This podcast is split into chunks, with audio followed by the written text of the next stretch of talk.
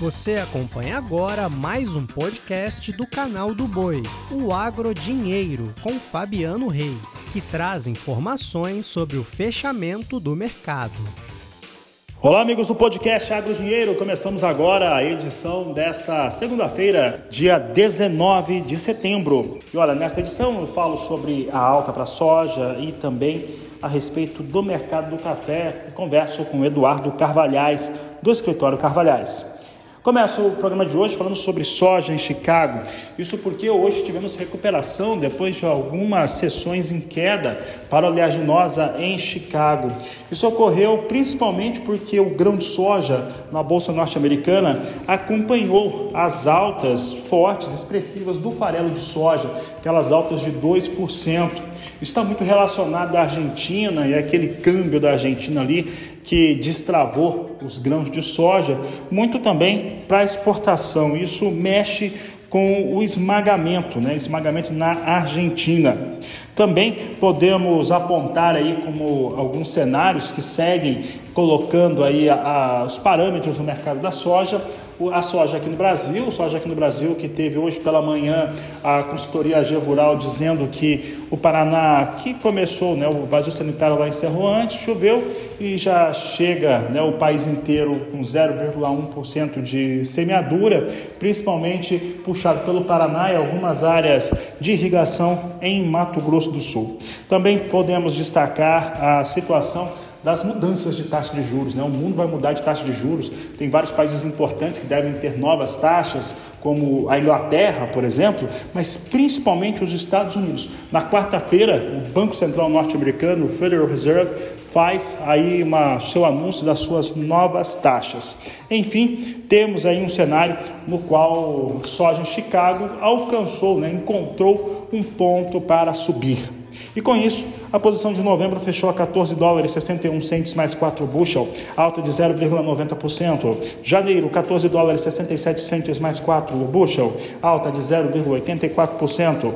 Março, 14 dólares 69 centes mais 4 bushel, alta de 0,93%. E maio, 14 dólares 71 centes o bushel, com alta de 0,96%. Olha, você tem um mercado que tem apresentado muita oscilação, está né? Tá muito volátil, é o mercado do café. O mercado do café também tem os seus parâmetros e esses parâmetros eles passam pelo macroeconômico, sobre as questões de logística, passa também sobre as áreas de produção no Brasil, que é o maior player no mercado internacional e é por isso que eu converso com o Eduardo Cavalhais. Eduardo, tivemos aí um momento no qual o café arábica até se recuperou em Nova York, depois quedas sequentes, né, quedas inclusive expressivas, que chegaram a trazer impacto aqui para os negócios no mercado físico brasileiro.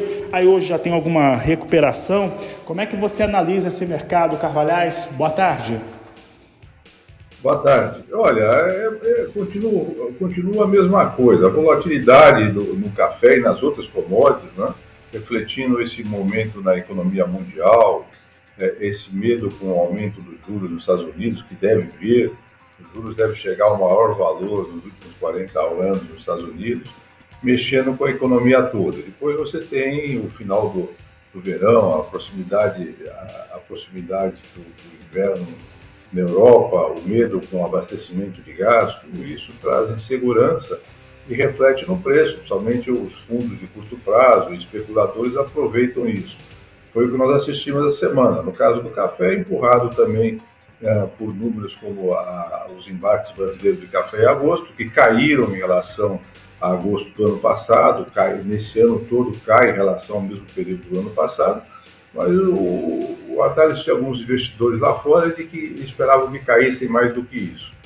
É, isso é coisa momentânea. Você veja, o próprio uh, presidente da cooperativa de Guaxupé, que é a maior cooperativa de café do Brasil e do mundo, está no, no miolo, no centro da produção brasileira de café arábica, declarando essa semana para jornais de economia brasileira de que a safra frustrou uh, em relação ao número que eles esperavam no, no começo da colheita, eles estão terminando a colheita e estimam que ela foi ainda 15% menor do que aqueles números que já eram pequenos no início da colheita.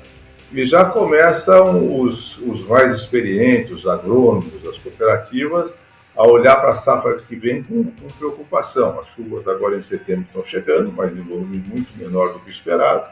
Agora já, já se começa a colocar fé de como é que serão as chuvas de outubro, que deverão ser melhores. Daí é o Laninha preocupando todo mundo. Então nós vamos continuar com essa volatilidade, com essa montanha russa nos preços de commodities e, do café também.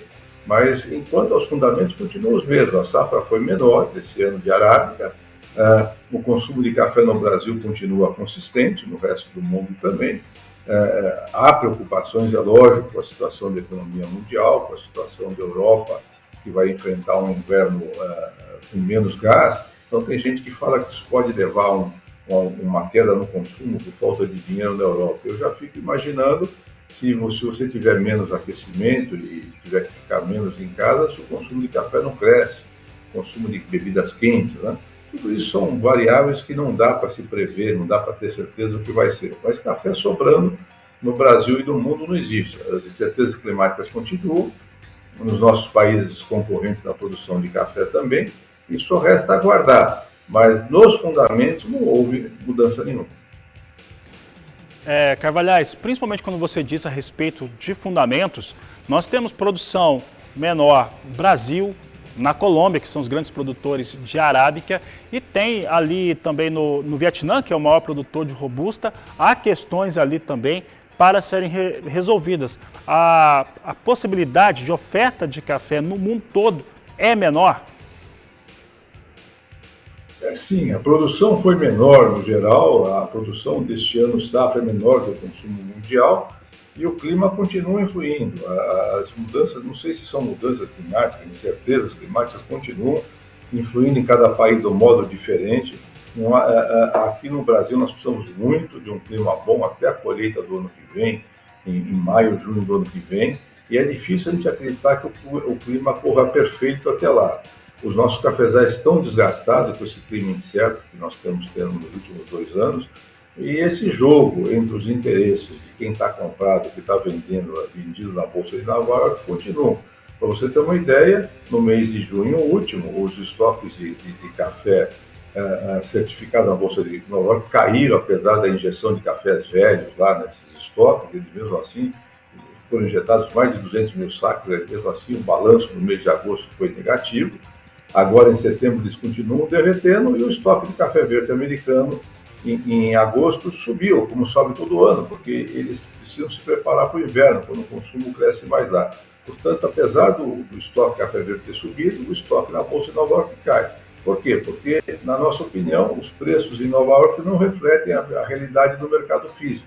Não vale a pena entregar cafés no padrão que a Bolsa de Nova York exige para serem colocados na bolsa. Esses preços lá não compensam. É melhor ser vendido para torradores e consumidores no mundo todo.